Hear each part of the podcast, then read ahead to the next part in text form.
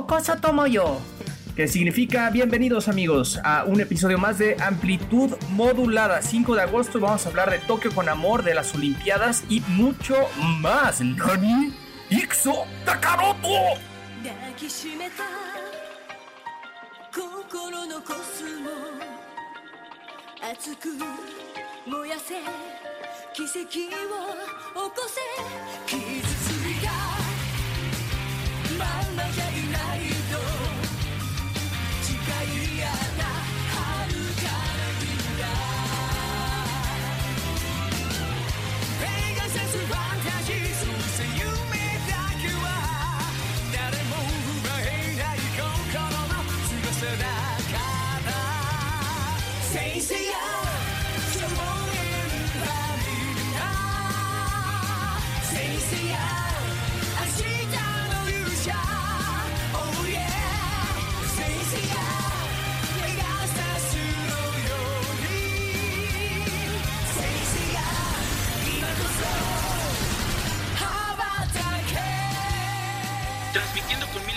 1000 watts de potencia desde Toluca, México. Hoy en amplitud modulada.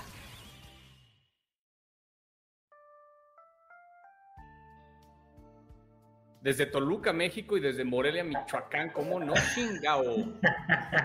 ¿Cómo están? ¡Amigues! Oigan, me siento, me, siento con una producción más cabrona que la de los Olímpicos de, de Claro, de Azteca y de Televisa juntos, ¿eh? Los Lo tres nos pelan la riata.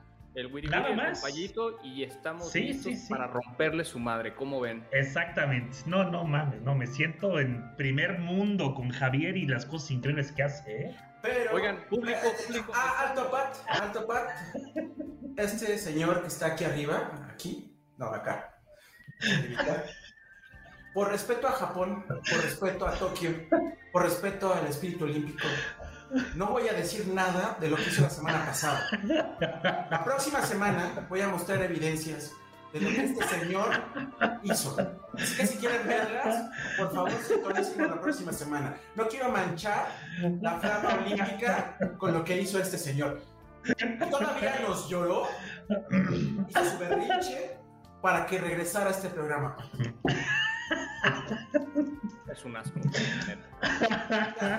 Ya, no quiero saber nada de él. ¿Saben qué? Chip, no vamos a empezar de mal humor. Regresó este señor, sí. vamos a darle una segunda oportunidad.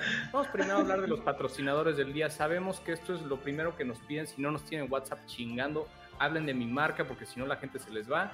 Vamos correcto. uno por uno, por favor. Chip, si puedes pasar las plecas para ir hablando de cada uno de los patrocinadores de la semana. Por supuesto, hoy nos patrocina con mucho gusto Andrea, el catálogo favorito de todo México, que obviamente calza a este señor, que no quiero decir su nombre por lo que resta del programa, pero Sí. que Andrea está con nosotros. Pat, Claro, pues, híjole, no sé, Sorlac, la verdad es, eh, ya, ya vimos que Andrea vende Yeezys también y entonces, qué bueno que, que puedan llegar a tus, eh, a tus pies. Eh, y bueno, ahorita que se está mudando, también nos pidieron especialmente que habláramos de muebles troncosos, porque pues Sorli, ahora que nos pueda dar un tour por su casa, pues todo está completamente brandeado de esta marca legendaria de muebles. te saltaste un patrocinador. Me lo quería saltar a propósito, pero bueno, Diablos Rojos, no es por ello que tenga una gorra roja hoy. Sí, es un equipo increíble. Está obligado. Te amo, te amo, Saturnino Cardos. Adiós. Está obligado, está obligado. Y bueno, hablando, hablando de diversión y de juegos, nada más y nada menos que Juguetes Mi Alegría, divertidos, emocionantes, aprendemos y todo de la mano del señor Chip, ya que después de los, de los capítulos de amplitud modulada se dedica a ser un pequeño químico eh, biológico farmacoloco en, eh, en este hermoso eh, pues kit que nos dio los amigos de Juguetes Mi Alegría. Muy, muy bonito, por cierto. Con, con la rana que viene en formol, ya la abrí, ya, la, ya hice todo, ¿eh? Eh, Encantadora. Nos drogamos. Muy bien amigos, qué bueno que estamos aquí juntos. Vamos a tratar de llevar este programa en el mejor cauce, con alegría. Tokio casi se va, pero nosotros estamos muy contentos de tenerlos hoy a todos nuestros viewers aquí con nosotros. Desde Morelia, desde Toluca, donde quiera que se conecten. Hay gente que está desde Nicaragua, cosa que me da mucho gusto. Sí, Y no, no sé, no sé, Pat, ¿cómo te sientes el día de hoy? me siento muy emocionado, me siento feliz de compartir espacio con ustedes, de hablar de Japón, de hablar de cosas geeks, de hablar. Además, bien importante, gente, el señor Chief en la escuela siempre tuvo este deseo de ser como Lolita Yala cuando creciera. Él tenía un Ah, deseo, un deseo de ser alguien que presentara los noticias, de ser alguien que, que diera información al mundo. Esa era su pasión. Y hoy tenemos y estrenamos una nueva sección de la cual ahora les vamos a mostrar.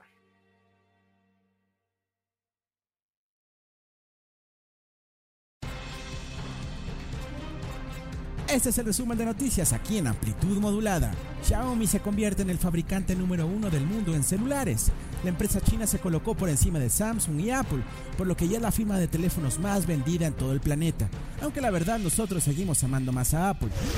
Y los problemas todavía no acaban para Blizzard, que cambia de presidente tras escándalos. En medio de escándalos relacionados a abusos sexuales y discriminación, Blizzard ha anunciado que Jay Allen Brack dejará la compañía este año.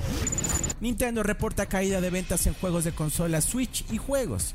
Nintendo compartió el reporte del primer trimestre que terminó el 30 de junio de este año y las cifras no son tan alentadoras como lo fueron el año pasado. ¿Será que nuestro plomero favorito ha perdido su encanto? Pero los que sí están contentos son Facebook, que acaban de crear un implante cerebral financiado por ellos y que permite a las personas con parálisis hablar. Esta es la primera vez que el intento de habla logra traducirse en señales de control para un dispositivo de comunicación y Mark Zuckerberg está pensando seriamente en ya ponérselo. Pasando a noticias de automovilismo, Ferrari dice que no le teme al futuro eléctrico. Su CEO aseguró que ve la prohibición de automóviles de gasolina y diésel como una oportunidad, aunque la verdad dudamos que sus palabras sean sinceras. Y por último, Visa llega a Apple Pay en México con Rappi, Banregio y más. Después de varios meses de espera, la plataforma de pagos se integra con Apple Pay en nuestro país. Ahora podrás pagar tu comida y envíos con Apple Pay en México. Hasta aquí el resumen semanal y ustedes ya están informados. ¡Ah, perro! Ay, ay, ay, Chief a la torre, Javier a la torre. Me prefiero Loret, prefiero Loret, Javier Loret. No, bueno, ¿eh? Loretta No, bueno. Así es que nos increíble. pareció la producción, la voz de este comentarista, de este Reportero amateur. Anchor, eh, reportero, Exacto. me gusta, reportero muy bonito, Chief. Me gustó, de ahora en adelante tendremos este espacio para traer las noticias rápidas eh, con las cuales puedan estar informados, sobre todo de la industria tecnológica y de los gadgets, ya se la saben. Eso es bueno. ¿De qué ¿Qué hablamos entonces? Sorlac, El ¿de flash informativo. ¿Sabes la El día de hoy- menos, cabrón? Claro que sí, el día de hoy vamos a hablar de cosas interesantes, de cosas muy bonitas. Vamos a hablar eh, de las Olimpiadas o de los Olímpicos, pero, pero aterrizados a la tecnología que, que- que se, está, que se está distribuyendo a lo largo de las, de, de las, de las, eh, de las diferentes eh, puestas en, eh, en disputa con, con estos hermosos atletas, eh, hombres y mujeres. Hay mucha tecnología, hay demasiada tecnología que no la vemos nosotros, pero está dentro de los estadios, está en las bocinas, en, los, en, las cámaras, en el transporte, inclusive en, las transmisiones. Hay demasiada tecnología que hoy la vamos a desmenuzar, la vamos a platicar con ustedes. El señor Suquet también hablará de ahí de una, una, un- una pelea que hay entre compañías, así es, que la va a descifrar muy interesante, muy bonitamente. Y el señor eh, Chip, ¿de qué vamos a hablar el día de hoy, Chip, contigo? Pues, Pokémones, ¿no? Tamagotchis. si quieren hablo de eso, no sé. lo, lo que diga Sony, porque como no estudié el guion, como no... No, no, no, no. Es que, es que yo, te, yo te lo pregunté, Ah, me, me batiste, me mandaste al carajo. La semana pasada hablamos sobre la cultura japonesa y lo que ha dado al mundo, y hoy es su segunda parte. Excelente. Pues si Muy quieren bien. amigos, empiezo con esto que la semana pasada adelantamos, hablamos de tecnología en Japón, del tren bala, de algunas cosas que ha hecho y que nos ha dado Japón. Y hoy queríamos hablar de rivalidades tecnológicas, de rivalidades de empresas japoneses, eh, japonesas que pues hoy hemos hablado mucho de videojuegos, hemos hablado de, de cómo Nintendo, cómo Sony, inclusive Microsoft han entrado en una pelea bastante aguerrida en las consolas y en la construcción de videojuegos. Y hoy les quería platicar de lo que pasó entre Sony, entre Nintendo y entre Sega. Entonces, bueno, esto, empezando por quiénes son estas compañías, ¿no? Primero Nintendo, se los adelantábamos la semana pasada, es una empresa que se fundó en 1889, tiene 131 años. Ay, cabrón, ¿no? Y estos güeyes, Orly, empezaron haciendo cartas, porque en Kioto, donde ellos estaban fundados, los Yakuza, esta mafia japonesa, güey, decían, pues nos echamos un juego de cartas y si gano te chingo. Y entonces tenían un mecanismo en donde necesitaban un deck de cartas cada juego para evitar trampas. Entonces. Nintendo dijo, de aquí me agarro con estos pinches mafiosos, vamos a hacer una montaña de dinero en cartas. Luego, pues Nintendo transiciona a los juguetes, hizo una famosísima manita, en la, cual no, no sé si ubican este juguete de la manita, pero lo, hizo muy famoso en los años 20, eh, que es básicamente esta manita que tú aprietas y alcanza alguna cosa que quieras agarrar. Entonces, es este que ven aquí en pantalla. Ven nada más qué preciosura. Entonces Nintendo empieza con esta parte de juguetes, luego migra las consolas cuando Mitsubishi les dice, ¿sabes qué? La cagué, quise hacer una consola, no me salió, me la compras, dijo, vámonos, de aquí somos, no solo vamos a hacer juguetitos de manitas, vamos a hacer consolas. Y ahí es cuando empieza la carrera de Nintendo en, pues hoy convertida en una de las principales compañías de videojuegos, ¿no? Eh, segundo, eh, tenemos a Sega. Sega empezó con la parte de arcade, empezó en los 60s, es una empresa mucho más nueva, empezó en los años 60 eh, se dedicó y construyó todo un imperio en arcade, luego creó famosísimas eh, franquicias como lo es Sony y algunas más, y entró al negocio de las consolas también. Y finalmente tenemos a Sony, Sony, una compañía que empieza en los años 40, tiene alrededor de 75 años de vida, y con ellos pues empezaron con hardware y han pues capitalizado en diferentes industrias, hoy tienen en la industria de la música, entretenimiento, financiero y pues la que desde 2010 es unidad más rentable, la del PlayStation. Pero bueno, esto es nada más para poner el contexto de estos tres players, ¿no? Y obviamente también hay que poner eh, como otra variable, pues cómo son los japoneses al momento de hacer negocio, ¿no? Son muy estrictos, revisan cada detalle, son, eh, bueno, esto de que se entregan las tarjetas, actos de cortesía, hay muchos silencios en las juntas y básicamente cualquier contrato que cierren, cualquier cosa que escriban para con otra compañía está completa ¿Se y absolutamente revisada. No, güey, tú pinches Ok. gaps. O sea, revisan cada palabra, son deals que duran mucho tiempo en revisarse y en aprobarse, porque lo que quieren es probarte solo. Quieren ver Ok. si eres un tipo de confianza, que no sé, si yo fuera japonés, no sé si estarías aquí sentado, muchacho. Muy bien, muy bien. Aparte, aparte, no es mala onda, sorry, pero las personas tatuadas en Japón se les considera yakuzas. Y la verdad Es que son mal vistas. Es Aquí, aquí en México se te ven preciosos. Allá en Japón la verdad es que serías pues rechazado y, y, pues Sí, sería, sería un Vete bien tapadito, vete bien tapadito Sí. nada más, mijo. Eh, me voy a poner más mangas que se vean al color de la piel. eso es, eso es. Te lo encargo mucho, mi amigo. Entonces, bueno, ¿qué pasa con estas tres compañías? Eh, Sony empieza, obviamente Sony como el papá del, del compa- compact disc y como el papá de toda la revolución auditiva en los años 80, empieza a hacer los chips para el Super Nintendo. Esta hermosísima consola que todos vimos en el 91, que nos dio juegos como Super Mario World, como Chrono Trigger y otros más, ¿no? Entonces, Sony empieza a hacer los, los chips de audio para, para la consola, porque no sé si se acuerdan, pero el NES con ese audio de 8 bits, pues no era muy fuerte que digamos en la parte de audio. Entonces dicen, pues además de era el brinco de 8 a 32 bits, quiero un audio chingón. ¿Quién es el chingón? Sony se, hacen esta alianza y empiezan a crear lo que querían que fuera una consola eh, o un aditamento, mejor dicho, para el Super Nintendo que pudiera leer discos. Todo empieza muy bien. Sony, con el colmillo que ya tenía, pues dice, güey, de aquí me agarro también para incursionar en otras industrias, ¿no? Entonces, eh, pues Nintendo, al ver que en el contrato decía, oye, pues también me pueden chingar mi propiedad intelectual y se pueden meter en los negocios que yo llevo, llega el momento de hacer el anuncio de esta consola juntos, que tenían años trabajándola, y Nintendo dicen, ¿qué creen papás?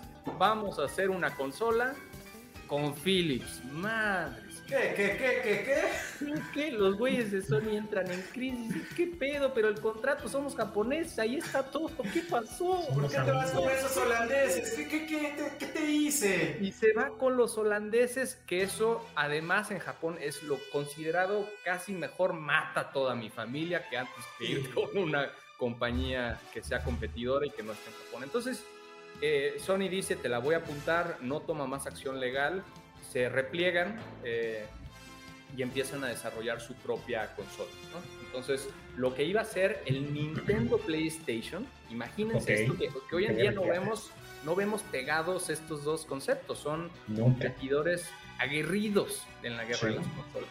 Entonces, ¿qué hace Sony? Va y toca la puerta de Sega. Y Sega le dice, no, maestro. No, mi cuate. no, Ahorita no, ahorita no. No, chavo, Otro, otro día con más calmita. Exacto. Mira, búscame otro día con más calma, me traes un sushi y vemos. Entonces, lo que pasó fue que pues Sony también rechazado por Sega se pone Ok. a- eh, hay, hay una fusión interna entre el área de Sony Music y este cuate que se llama Ken Kutaragi, que es el papá del PlayStation, quien funda y lleva de la mano todo este proyecto de las consolas y los videojuegos. Decía, aquí, hay, aquí está la papa y en 40 Ok. años esto va a ser una industria cabrona, ¿no? No muchos le creyeron, sí son muchos enemigos dentro de Sony, pero bueno, persigue el proyecto de- del PlayStation. Y entonces, ¿qué pasa después? En el CES, este gran evento en Las Vegas donde se anuncia toda la tecnología que viene, Sony anuncia su PlayStation y también Sega anuncia su Sega Saturn. No sé si lo tuvieron, esta consola No. Eh, No. una, una consola negrita que era como, como de las Sí. mejores de, eh, en la historia de, de Sega, que fue la que mejor pegó, sobre todo cuando la trajeron a América, fue todo un éxito el Sega Saturn. Eh, pero bueno, ahí lo que pasa es, están los dos por anunciar sus consolas y hay un momento clave en la industria y en la historia de los videojuegos, cuando sube Sony, una vez que Sega dice, esto va a costar 399 dólares, llega Sony una hora después y dice 299 y se los chinga. Entonces empieza ahí una guerra de precios en la cual pues Sega no pudo competir porque tenía una consola bien compleja, tenía toda una infraestructura que, justo para ganarle a Sony en la guerra de la tercera dimensión, que era justo lo que empezaba los juegos en tercera dimensión, eh, crea- crearon una consola muy compleja, tenía, tenía tres procesadores, tenía una infinidad de cables y pues es justo cuando las consolas empiezan con este modelo tipo la, el Razor Blade, ¿no? Como el Gillette, en donde las consolas pierden muchísimo dinero por cada una de las piezas vendidas, con la esperanza, pues obviamente, de recuperarlo a través de add-ons y de suscripciones y de juegos particularmente. Entonces, pues Sega no puede aguantar con esta guerra de precios y el resto es historia, ¿no? Sega se retira de la, la guerra de las consolas después de su Dreamcast en el 2002. Güey, yo me acuerdo haber estado jugando Shenmue en el Sega Dreamcast y decía, ¿qué pedo, cabrón? ¿Qué es esto? Sí, Estoy sí, sí, jugando una película. No puede ser posible estos gráficos. Es correcto. Yo creo que fue el primer juego que abrió el mundo a los, los mundos abiertos, como hoy lo conocemos, ¿no? Shenmue sale en el 2000, no le va nada bien, tiene eh, dos secuelas. La última acaba de salir hace dos años eh, y fue todo fondeado por, por usuarios entusiastas que se quedaron con ganas de ver pues la continuación o el final de esta historia que empezó en el Sega Dreamcast, ¿no? Exacto. Y, bueno, Sega, aunque no lo crean, es una empresa que sigue bastante vigente. Es una empresa que reporta ganancias, sobre todo por las franquicias. Por ejemplo, Sonics, se siguen haciendo juegos de Sonic, siguen vendiendo hardware, siguen estando asociados con otras empresas eh, americanas y pues Sega sigue estando ahí como, como un gran player, ya no obviamente en la parte de consolas. Y bueno, la verdad es que una vez que se lanza el PlayStation, un año después viene el Nintendo 64, no logra despegar a pesar de tener grandes franquicias y no sé si les pasó, al igual que con Shenmue, yo recuerdo y creo que ya se los platiqué, haber estado formado en la fila del Carrefour todos los viernes. En lugar de ir al cine pinche niño nerd, me iba a formar a la fila donde mostraban que era Mario 64, güey. La verdad es que, o sea, fue impresionante el cómo pudieron transicionar de un mundo y un ecosistema 2D, como Mario que tenía ya más o menos siete juegos hechos, a un Sí. mundo tercera dimensión es cuando lo tocas por primera vez el control del 64, que además era como una cosa alienígena, una cosa como de tres, sí. de tres mangos, rarísimo para su tiempo, y poder manipular eh, e- esos elementos en tercera dimensión, pues bueno, también vuela la cabeza. Pero la verdad es que el PlayStation y también por haber tenido discos, ahí dato curioso también, un cartucho de Super Nintendo podía guardar 12 megas y un disco podía guardar 690 megas. Nada más. Obviamente, las capacidades eran infinitas, ¿no? Y no sé si se acuerdan, pero había juegos de 3, 4, hasta 5 discos. Entonces esto multiplicado, pues obviamente obligó a que Nintendo eh, tratara de, estirar la liga con el 64. Tuvo grandes hits, GoldenEye, eh, Super Mario 64, Mario Kart, pero no tuvo la cantidad de hits ni de propiedades que pegaron con Sony. Hoy en día Sony, eh, pues recientemente compró Crunchyroll, compró Insomniac Games y sigue posicionándose como la número uno en eh, videojuegos. Número dos es eh, Microsoft con Xbox y con todo lo que tienen en PC. Número tres Nintendo. Número cuatro Sega. Entonces, pues bueno, esta fue la historia de cómo crearon en Sony a su peor enemigo después que ellos solo querían jugar, querían jugar en paz, querían darle sus chips de audio, querían eh, entender un poco más de esta industria y se convirtieron en el número uno después de estas dos traiciones de Nintendo y de Sega. Co- Como dato curioso, saben que, bueno, ahorita el líder Sony con su PlayStation 5 eh, ha roto su propia marca de ventas como la consola más vendida de esa marca, pero ¿saben algo? Estuvo a punto de quebrar con el PlayStation 3. El PlayStation 3 lo usó como motor para impulsar una tecnología nueva que en ese momento eh, estaba lanzando, que fue el Blu-ray, que competía mano a mano con el HD DVD y le metió mucho dinero a cada consola, perdía muchísimo por meterle un reproductor de esa tecnología y ganar esa batalla, lo que hizo fue que casi quebrara la empresa. ¿no? Totalmente. Triste. Bueno, feo, hoy, en- pero- hoy en día, o sea, eh, el nuevo juego ya no es tanto de consolas, se dice que esta fue la última generación de consolas físicas, ok. viene una revolución al cloud gaming, como saben, eh, Google creó Stadia, Amazon creó Luna y están persiguiendo pues un, un mecanismo en el cual a través de cloud computing puedas jugar desde cualquier dispositivo juegos de última generación, ¿no? De hecho, Microsoft ahí Exacto. Cabrones, ¿no? Dijeron, mi competencia no es ni Sony ni Nintendo, esos güeyes qué. Mi competencia son Google y Amazon, compañías de más de un trillón de dólares que tienen todo el bandwidth para poder hacer esta migración al cloud gaming y pues obviamente con toda la revolución mobile también muchos están migrando para allá, ¿no? Entonces va a ser interesante ver los siguientes años de, de, de esta industria tan querida. So- solo un comentario, Pat. Ahora que mencionas del streaming en juegos, déjenme decirles que con, con mi amigo que juego todos los días, estoy usando GeForce Now. Qué chula experiencia, ¿eh? De Muy Nvidia. económico, de Nvidia. Qué chula experiencia. Hemos estado jugando League of Legends, que no había jugado eh, nunca. Y, y prácticamente... Bienvenido al es como- 2004, Javier. Sí, bueno, disculpen. Pero Déjalo ahí, porfa, déjalo ahí. tú, tú no hables porque ahorita entonces con tus videos. Pero, qué, qué chula experiencia. Es como si estuviera jugando una máquina gaming. Que, de verdad, o sea, las gráficas a todo lo que da. Este, soy muy malo, soy una mochila, pero una mochila bien equipada. Eso es bueno, eso es Ah, bueno. Eso, eso es bueno. Oigan, es y bueno. antes de cambiar de tema nada más, eh, justo Nintendo se inspira mucho de Disney una vez que termina la Segunda Guerra Mundial. Quieren ser como ellos, crean a Mario Bros. obviamente como su mascota, que hoy en día pues está extremadamente posicionado. Y llega un momento en el que Sony dice, estos cabrones de Nintendo no me la ganan. Crearon un personaje que deben de conocer, se llama Crash Bandicoot. Claro. Y se lanza este comercial con el cual hacen burla y ahí sí estaba con todos los guamazos entre Nintendo y Sony. Vean nada más la chulada. En el comercial se muestra un Crash Bandicoot en botarga. El cabrón va con un megáfono a las oficinas de Nintendo diciendo básicamente en palabras más, palabras menos, me la pelan. Entonces es cuando, cuando Sony dice, yo voy a crear una mascota, que es muy polémico esto de Crash. Y, y la verdad es que nunca llegó a esos niveles de, de ser el Mario de Sony. O sea, creo que no es tan conocido, no es tan entrañable. Es un personaje cagado y ya.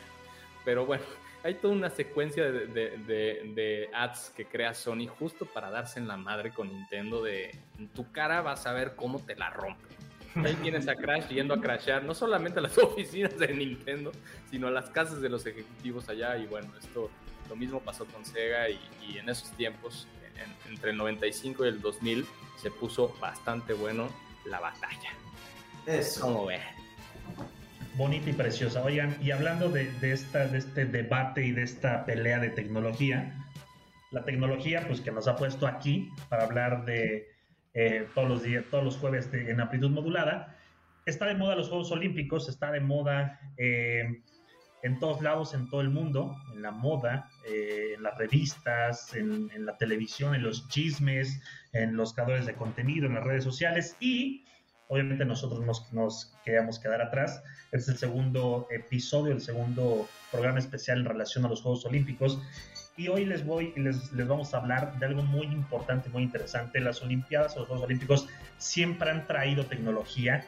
Cada que se que, hay, que hay unos Juegos Olímpicos en, eh, en cualquier lugar, en cualquier estadio, en cualquier competición, estrenan o tratan de innovar con tecnología y obviamente pues eh, estos, estos Juegos Olímpicos en Japón no son la excepción. Y obviamente por tratarse de Japón que hay tantas cosas que hay, que es una ciudad pues prácticamente de, de otro mundo, de otro universo, están estrenando diferentes eh, tecnologías, están estrenando diferentes eh, ambientes, están estrenando diferentes cosas, como por ejemplo, ¿sabían ustedes que, obviamente en, en- en Japón, no tanto en, en esta parte de Occidente, pero en algunas, eh, en algunas televisoras a las cuales se les vendió el, el transmitir los Juegos Olímpicos, los usuarios podían ver, por ejemplo, en la parte de, el, eh, de, de la arquería, en la parte de, de este, de este deporte tan bonito, la gente podía medir y podía ver las pulsaciones, la frecuencia cardíaca de los atletas, de los competidores, para ver No, tanto estrés tenían. Así es, así es. Entonces, ¿cómo, ¿cómo es que llega esta tecnología a nosotros? Pues bueno, es muy, es muy sencillo, muy fácil. Instalaron aproximadamente unas seis cámaras que ustedes ven alrededor de este, eh, de este estadio, de este pozo, donde estas cámaras están aproximadamente a 12 metros de distancia de los competidores. Estas cámaras están analizando, están enfocadas en su rostro, están enfocadas en su cuerpo y lo que hacen es que con estos pequeños cambios de, de color en la piel que generan obviamente pues estos eh, la contracción de los vasos sanguíneos si nos vamos ya a temas temas muy especializados desde el cambio de, de- del color de la piel se explica obviamente esta tecnología se llama OBS que es Olympic Broadcasting Services o el, el servicio de transmisión de los Olímpicos. Con esta tecnología los, los usuarios en algunas partes del mundo pueden detectar si está estresado el atleta, si está con, con- con pal- palpitaciones más rápidas. Y obviamente todo esto, eh, eh, hay, hay un tema ahí también de, de legales ya que pues eh, los, los atletas olímpicos tienen que firmar estos... eh, estos datos personales, porque al final es, es, es- es data personal de los, de los atletas, es, es tu persona, entonces tienes que dar tu aprobación como, como atleta para el uso de esta tecnología en tu, eh, en tu competición, en tu persona cuando juegas. Entonces, esto es parte de lo que traen los, eh, los Olímpicos. Otra de ellas muy interesante también es esta nueva tecnología que están metiendo que eh, se llama 3DAT o 3D Athlete Tracking. Esto es de Intel. Esto es una, esto es una implementación que ya tiene algunos años. De hecho, se acaban de aliar con la gente de Alibaba, con, con la marca china. Eh, todo esto obviamente pues está directamente en la nube, pero se pasa a través de, de la tecnología de Intel.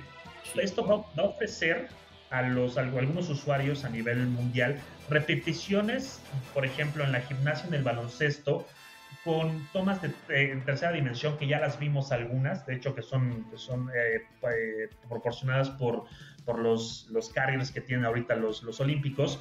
Es tecnología en algunas, en algunas ciudades del mundo 4K y en algunas dentro de Japón en 8K. O sea, lo brutal que es ver el 4K eh, con, con, un buen sonido.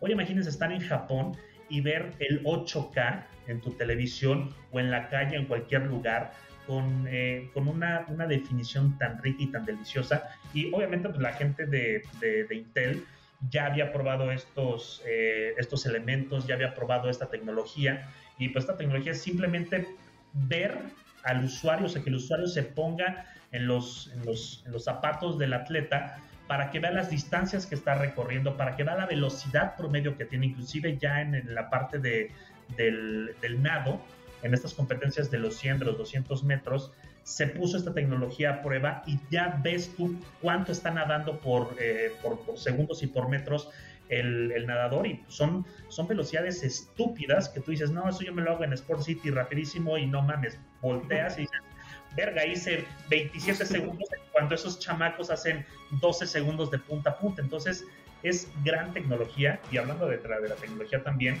se está estrenando por primera vez en los Juegos Olímpicos, se está capturando el audio en 5.1.4 canales, cabrón. ¿Qué es esto? ¿Sí?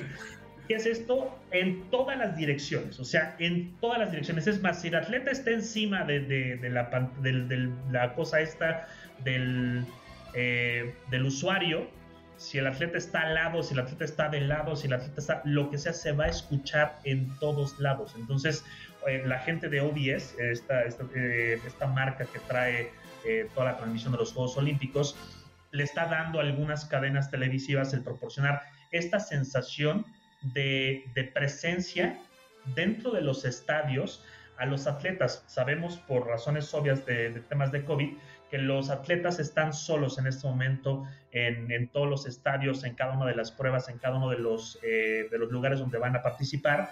Entonces, ¿qué fue lo que hicieron los, los directivos de, de los, eh, de los Juegos Olímpicos con OBS? Pues bueno, lo único que hicieron fue agarrar los audios de eventos pasados de sus competiciones, de eventos pasados de, lo, de, los, de algunas competencias y colocar esos sonidos dentro de los estadios, dentro de los lugares de competencia, para que los atletas se sientan motivados y sientan al menos un poquito de, eh, acercamiento con el público.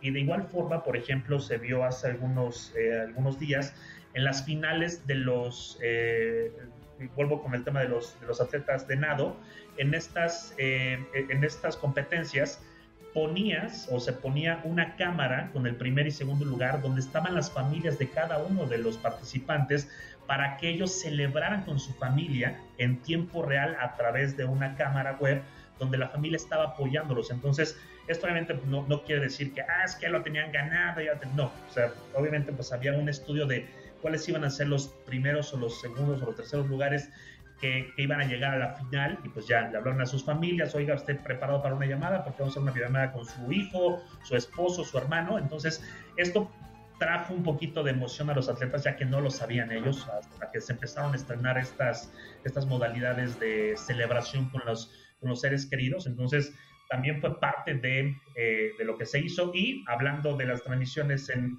eh, en 4K, pues bueno, esto eh, esto, estas transmisiones que ya, eh, casi las risas grabadas, sí, pero estos son sonidos en tiempo real y en todos lados. Entonces, eh, hay en algunas cadenas públicas, por ejemplo la de Japón, la NHK, que es una cadena eh, de televisión gigantesca, de las mejores del mundo, pone a la disposición del público local un paquete de transmisión en 8K. Imagínate que tú vas a llegar a tu casa vieja, ponla a los Olímpicos y los vas a ver en 8K en tu pantalla de 80 pulgadas, que en México, en América Latina jamás llegará porque estamos años luz de ellos, pero eso es algo interesante eh, de, pues, presumir, o sea, que en Japón digas, oye, pues yo tengo en, eh, en, la, en, la cadena pública de televisión pública el poder mandar el 8K en, en, un, en un paquete de transmisión para que los usuarios puedan disfrutar el contenido y que no tengas que ir a algún otro lugar o que no tengas que verlo en internet. No, yo te lo doy en 8K.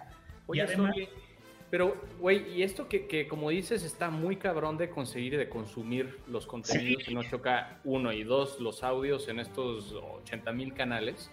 Eh, o sea, las cosas básicas, y las platicamos en otro programa también, de tener, por ejemplo, la transmisión en tercera dimensión, la transmisión en VR o cosas como un poquito más fáciles de consumir se hicieron o, están más enfocados en, en, demostrar que Japón sigue siendo una potencia tecnológica y simple, simplemente sacando estas super innovaciones de pues, contenido. Es, es, estas innovaciones ya las traían ellos, de hecho son innovaciones que no son nuevas, que ya se habían utilizado algunos otros, eh, en, en, algunas otras pruebas, en algunos otros campeonatos de, eh, mundiales, inclusive en los campeonatos de atletismo, de los, los famosos, eh, la, la, prueba reina, eh, esta tecno- estas tecnologías ya se habían utilizado, entonces lo único que hicieron fue traer la mejor tecnología de cada una de las competiciones para sumarla a los Olímpicos, mejorarla con alguna otra tecnología que los, los, los, japoneses eh, conocen eh, o inclusive sumados a algunos otros países y poder, de, poder darle al usuario, al usuario que está a través de la televisión, al usuario que está a través de internet, una mejor eh, respuesta, una mejor resolución. Creo que lo hicieron más por el tema del COVID que por presumir las tecnologías, por ejemplo, lo del VR, lo de eh, la tecnología que, que querían utilizar para que vieras en 360 todos estos escenarios, sí se hizo, pero no, es, no llamó tanto la atención como el, el famoso camioncito que te llevaba, que lo estamos viendo aquí a continuación, un camioncito que es eh, pues autónomo y que lleva a los atletas del punto A al punto B. No quiere decir que sea un camión que te lleva a todos lados, no. Es una línea de autobuses que está dentro de la Villa Olímpica transporta o, tra- o transportaba en algunos momentos a los atletas y al cuerpo técnico a, los estadios, a los, a los lugares de competición, a los lugares de entrenamiento. Entonces, es tecnología que, que tal vez pasó desapercibida, pero imagínate decir que tú eres este, pues, eh, Toyota y que te estás patrocinando y que tienes un camión autónomo que lleva, que tienes 20 camiones autónomos. Entonces, es, es tecnología muy local, pero que se comparte, que se comparte al mundo. Por ejemplo, esta camarita que estamos viendo acá, que es, eh, es una cámara que se llama Scanovision. Baratita, Omega. Baratita, sí, sí, sí, baratita. Esta cámara se, se está ocupando, de hecho, eh, con, los, con los atletas, los velocistas.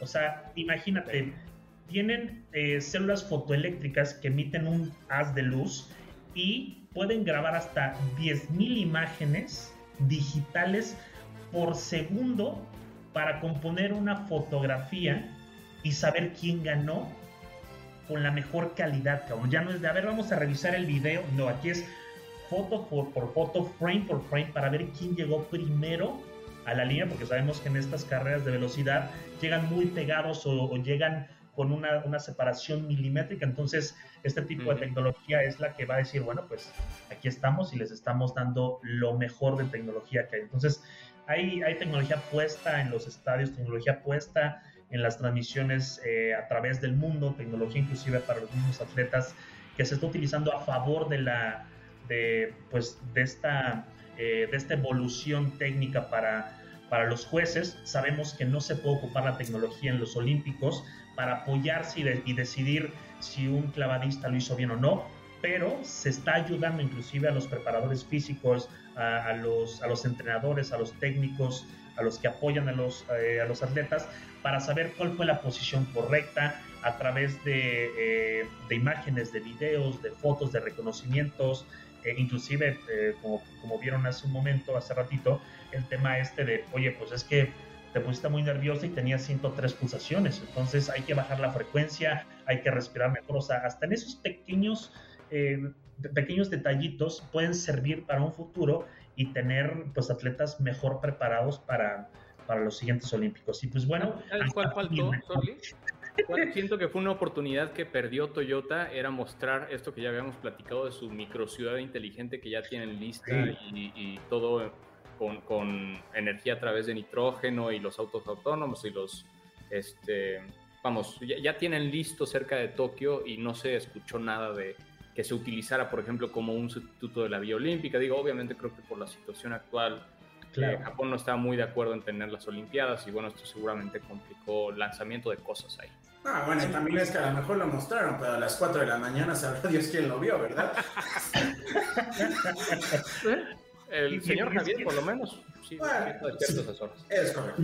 Y, es que también el, el tema es, eh, no querían a mucha gente que estuviera fuera, no querían a la gente que estuviera ocupando espacios públicos, solamente la gente, lo, los locales, eran los que tienen permitido o los que, los que tienen libre paso a, to, a todos lados por el tema de trabajo, por el tema de movilidad, y las villas estaban prácticamente resguardadas, eran, eran búnkers, entonces salir más allá de las villas, o sea, no vimos inclusive en muchos, eh, la tecnología avanza hermosamente, y en TikTok fue, fue una, una, una, ola, una cascada de información que los atletas compartían. No se fueron a Instagram, no se fueron a Twitter, no se fueron a Facebook. La mayor, el mayor share de información fue en TikTok. ¿Y por qué Entonces, no estamos en TikTok, Sony, nosotros? eh, por el target que tenemos, porque Ok, ya somos, ok, ok. somos chavos increíbles. Pero la edad de los, de los atletas olímpicos es, es, es una edad en la cual la mejor forma de transmitir las emociones y los sentimientos y las vivencias era a través de plataformas digitales de salida de video como TikTok en este caso. Y hay cientos de miles de videos dentro de las villas. El comedor era de los más utilizados. Algo que también llamó la atención era unas maderitas que les dio la gente de Coca-Cola a todos, a todos los olímpicos y los cuerpos técnicos. Había o hay eh, ¿Maderitas estaciones maderita, sí. Es una pequeña maderita que dentro de esa madera traía un chip donde tú te acercabas a un, a una, un ex- un expendidor de, de refrescos, acercas tu maderita, seleccionas el refresco, la bebida y te la dan totalmente gratis las veces que quieras. Entonces Coca-Cola se puso chido, se, se puso las pilas, se dijo todo para mis atletas, todo para mi cuerpo técnico. Entonces con esa maderita puedes, puedes eh, pues, canjear Gatorade, bebidas, coca, lo que tú quieras todos los días y no hay de que, ay, es que ya descargaste 10, no. Es anytime, entonces es algo muy chingón. Y creo que son de las cosas que tampoco se han visto, pero en TikTok las puedes encontrar todo el tiempo. Abusaron del uso de la madera, ¿no? También estas cajas en contexto que científicos mexicanos fueron a probar y en teoría no aguantaba dos personas, se aguantó tres. Entonces, Es cierto. fracasaste con tus pinches maderas, lo siento. Sí, sí, sí. Tienes toda la razón. Sorry. vamos contigo. Tú nos vas a platicar de, de más de Japón, de la parte bonita. Vamos, sí, vamos a yo, yo estoy muy Muy encantado. Estoy muy encantado con la voz de Sordi, me impresionó sus datos, su conocimiento, la profundidad de su tema, ¿no? Y yo la verdad es que no traigo un tema tan profundo como él, pero bueno, vamos a tratar de hacer el mejor intento. Y vamos a seguir esta eh, excursión por lo que nos ha dado Japón al mundo. Y vamos por el número uno que me, me reclamaron de que no lo mostré la semana pasada y aquí está. Por favor, amigos, díganme si reconocen a esta coquetísima gatita. ¿Qué Pokémon es ese? No, no es Pokémon, es una gatita con un moño coquetísimo. Y amigos, yo sé que la conocen, es Hello Kitty. ¿Saben quién creó a Hello Kitty, amigos? No. Oriyama. no, es una empresa que se llama Sanrio. Y curiosamente, Sanrio es una empresa japonesa, eh, la número uno en venta de artículos y tarjetas de regalo en todo el mundo. Pero Sanrio viene de dos palabras en español. San y Río, porque se basaron en ciudades como San Diego, San Francisco y Río de Janeiro. Es una cosa curiosa. Entonces, esta empresa ha hecho deal con todo el mundo. Ha hecho deal con Disney, ha hecho deal con Nintendo, ha hecho deal con Kentucky Fried Chicken. De hecho, tienen una franquicia allá en Japón donde venden pollo con la imagen de la coquetísima Hello Kitty. Y Sanrio se ha posicionado en el mercado como, pues, vende de todo. Vende stickers, tarjetas, playeras, bolsas. La coquetísima. Ahora, vean, realmente los dibujos no están muy bien hechos. O sea, no, no tienen un nivel de profundidad que dices, ay, güey, esto es lo máximo. Pero tienen cierto encanto. Y realmente cuando uno va y, y viaja, pues encuentra una, una tienda de Hello Kitty por todo el mundo. No sé si han ido a alguna tienda o una experiencia de Hello Kitty, amigos. Sí. Tienen todo. Todo. Todo, Javier, todo. En Plaza Todo. tuve una experiencia. Oh, todo. O sea, Ve nada más. Ve eso. Ve eso, Así Gundam de coquetísimo. Hello Kitty. no, bueno. Pero la quiero. Un Gundam de Hello Kitty. Correcto. Vamos al siguiente tema y quiero aquí que me ayude el, el conocedor, el, el realmente fan, porque vamos a hablar de Gundams, de estos No, robots maravillosos, no, no. futuristas, que en los años 80 hicieron su aparición y todavía no podemos igualar esta tecnología en el mundo. Sony, por favor, cuéntanos, ¿qué son los Gundams? ¿Por qué te gustan los Gundams? ¿Y cuánto nos vas a regalar Gundams? ¿Cuándo voy a regalar Gundam? Este, no, no, no, no creo regalar Gundams. Eh, yo creo que el- al final de la, de la temporada 2 podremos regalar Gundams. Eh, ¿Qué son? Pues son robots que nacieron allá para el inicio de los, de los 80s, bien lo dices este Javi. Eh, Son, son robots que han tenido diferentes eh, adecuaciones, han tenido diferentes verticales, diferentes, eh, inclusive presentaciones, porque no, no todo es solamente un Gundam como el que acabas de poner, hay diferentes, está el Mobile Suit, están eh, están los Unicorn, están, por ejemplo, hay dos Gundam que están ahorita en el espacio, que van al espacio. Eh, es, es una, eh, son dentro de la cultura japonesa los robots o estos, estos, eh, estos mecarrobots gigantescos que hay cuatro en Japón, alrededor de unos 20 metros cada uno de ellos, son, eh, son criaturas son, son este, máquinas de defensa para, para el del mundo hacia el mundo y pues bueno, alienígenas que quisieron llegar a destruir el mundo pues se la pelaron porque estaban los Gundam. Está también la parte Robotech, está Macros, está Mazinger Z, está Voltron. Eh, hay, hay muchas eh, verticales de estos robots, pero los padres de, de muchas de estas animes o series, pues bueno, vinieron a ser los Gundams por, por, por lo, lo viejos que son y por, le, por la tecnología que utilizaban, que pues era un humano dentro de ellos para poder eh, conducirse. Ah, maravilloso.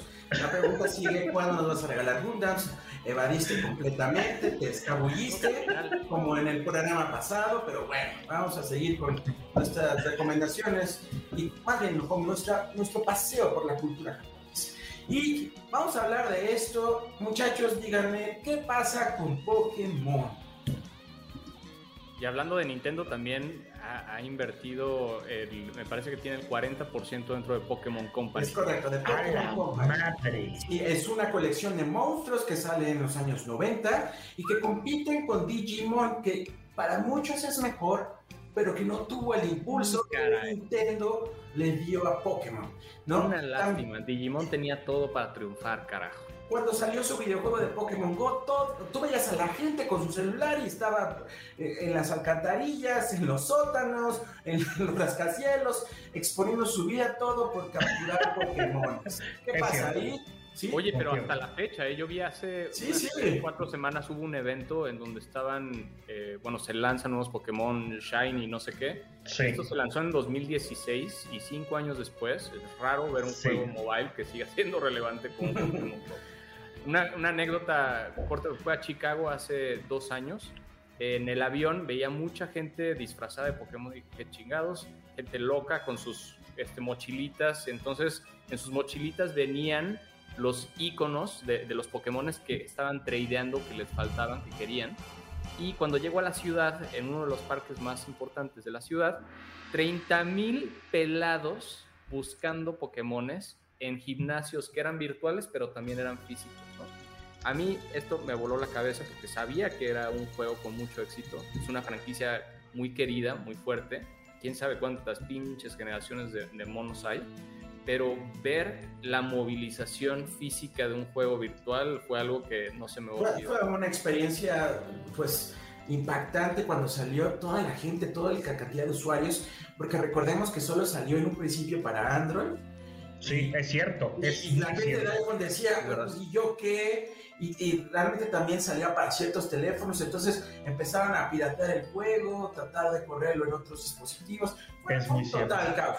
Pero además, Pokémon es una de las pocas películas que ha superado la prueba del ácido en Hollywood. Es una de las pocas franquicias que ha tenido éxito en su película, ¿no?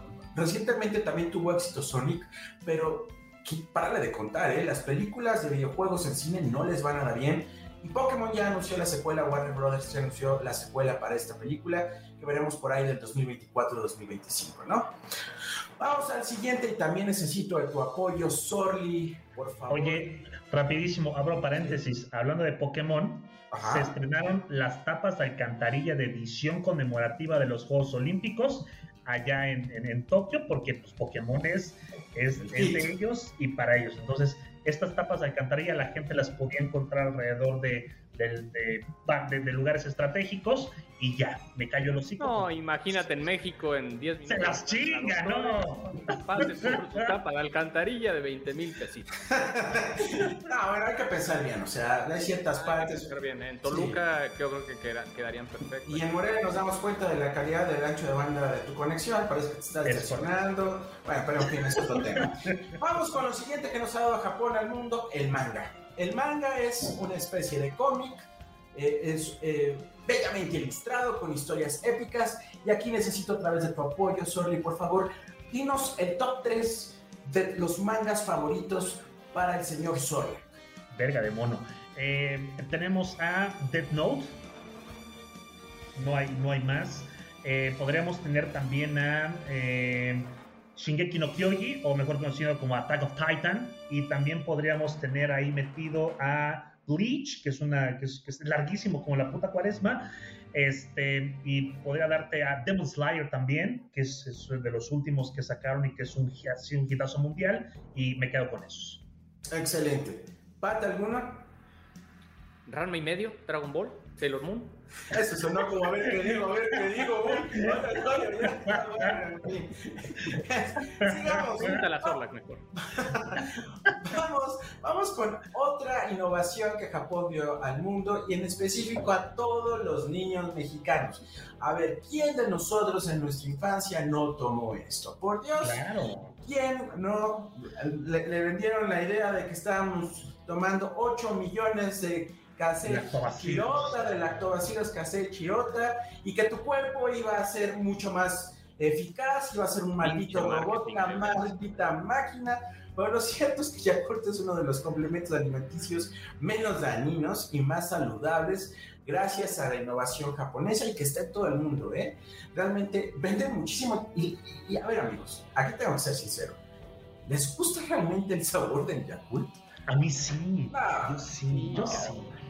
Yo compro Ah. todo, todo el tiempo Yakult en el súper. Y ¿sabes qué, Javi? Nunca he hecho el vaciar los seis Yakult que vienen en el empaque para chingármelos de un, de un- de un golpe porque dicen que es tóxico y te, y te puede hacer daño.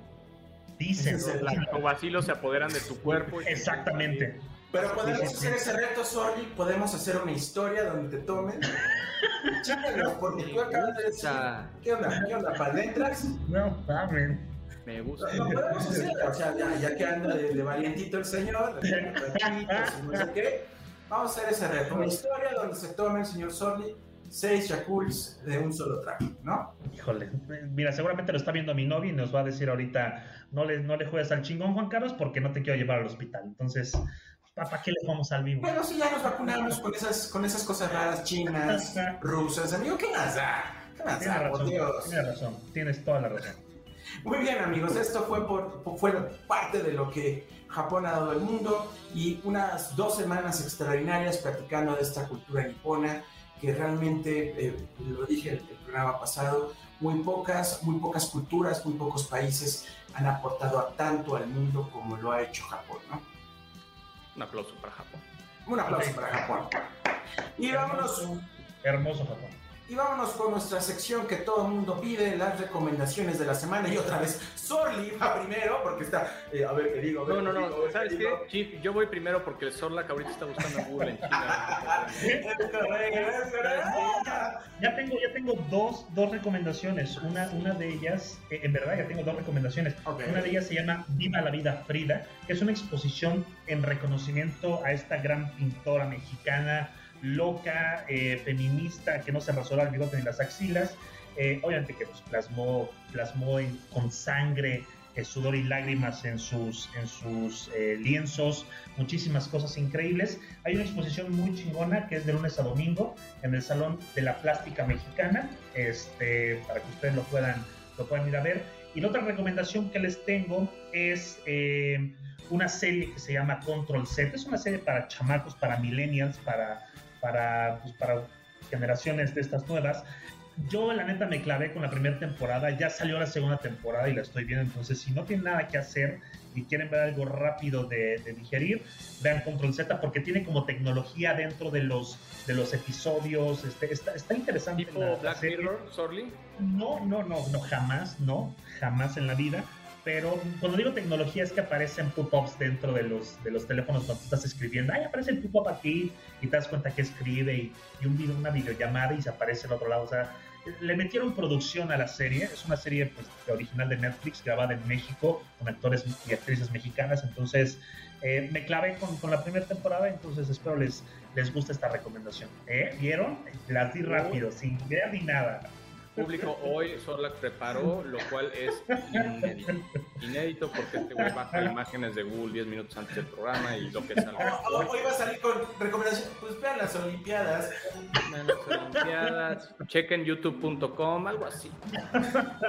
Este, bueno, yo, yo las recomendaciones que les traigo hoy es vean la segunda temporada de Love, Dead and Robots, que son microepisodios con ideas completamente incoherentes, desconectadas. La primera temporada me acuerdo haberla visto en un día, son como 24 episodios, la segunda es bastante buena también. Llevo cuatro, va muy bien. Eh, También les quiero recomendar Gotham, esta serie que habla del backstory de Batman y de los villanos de Batman. La verdad es que empecé viéndola como, put, a mí me cagó Smallville y tengo este sesgo de cualquier serie que tenga que ver con superhéroes va a ser igual de mala que Smallville. Pues no, Gotham está completa y absolutamente hecha para el amante de DC, el amante de Batman y te hace entender de dónde vienen cada uno de los, de los villanos. Y por último, les quiero recomendar, ya que terminó Loki, para nuestra tristeza, porque amamos esa serie, The Night Manager, en donde también aparece Tom Hiddleston con Doctor House. Oh, sí es Eh, cierto. no, no, man, son seis episodios, se lo avientan en un- una sentada el fin de semana si lo pueden ver. Y no les voy a spoilear nada, pero es una historia que les volará la cabeza. Si la ven, me cuentan el siguiente jueves. Vela, Chief, por favor.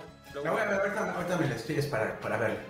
Y yo solo les quiero recomendar algo, tuve muy poca oportunidad de ver televisión, pero vi algo que me llamó mucho la atención y se llama una serie que es Future Man, eh, que en Estados Unidos se transmite a través de Hulu, de Hulu perdón, y en México está a través de, de Stars, o lo que era antes Fox. Y habla más o menos eh, de una serie de un muchacho como a la Ready Player One, que está jugando videojuegos, y Ok. entonces van eh, del futuro por él porque logra pasar un nivel que nadie, nadie pudo haberlo completado y lo recluta para salvar a la Tierra. Entonces empieza a desarrollar toda una trama, una serie con mucho humor, eh, un humor ácido, un humor característico gringo, pero que incluye elementos futuristas bastante padres. Véanla, es una serie también que lleva tres temporadas, ha tenido bastante éxito y apenas yo la descubrí.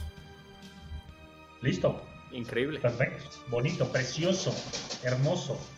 Pues amigos, no queda más que decir Sayonara Tomodachi. Lo, Eh. lo que dijo, el- lo que dijo el caballero de acá. Domo, domo arigato gozaimasu. Gracias a todas y a todos por vernos. Nos vemos el siguiente jueves con más eh, información de tecnología, con más información de gadgets, con más de todo. Y pues bueno, nos estamos viendo dentro de siete días. Y los, videos, y los videos de Sony, de actores. Gracias por sintonizar Amplitud Modulada, donde damos amplitud a tus emociones.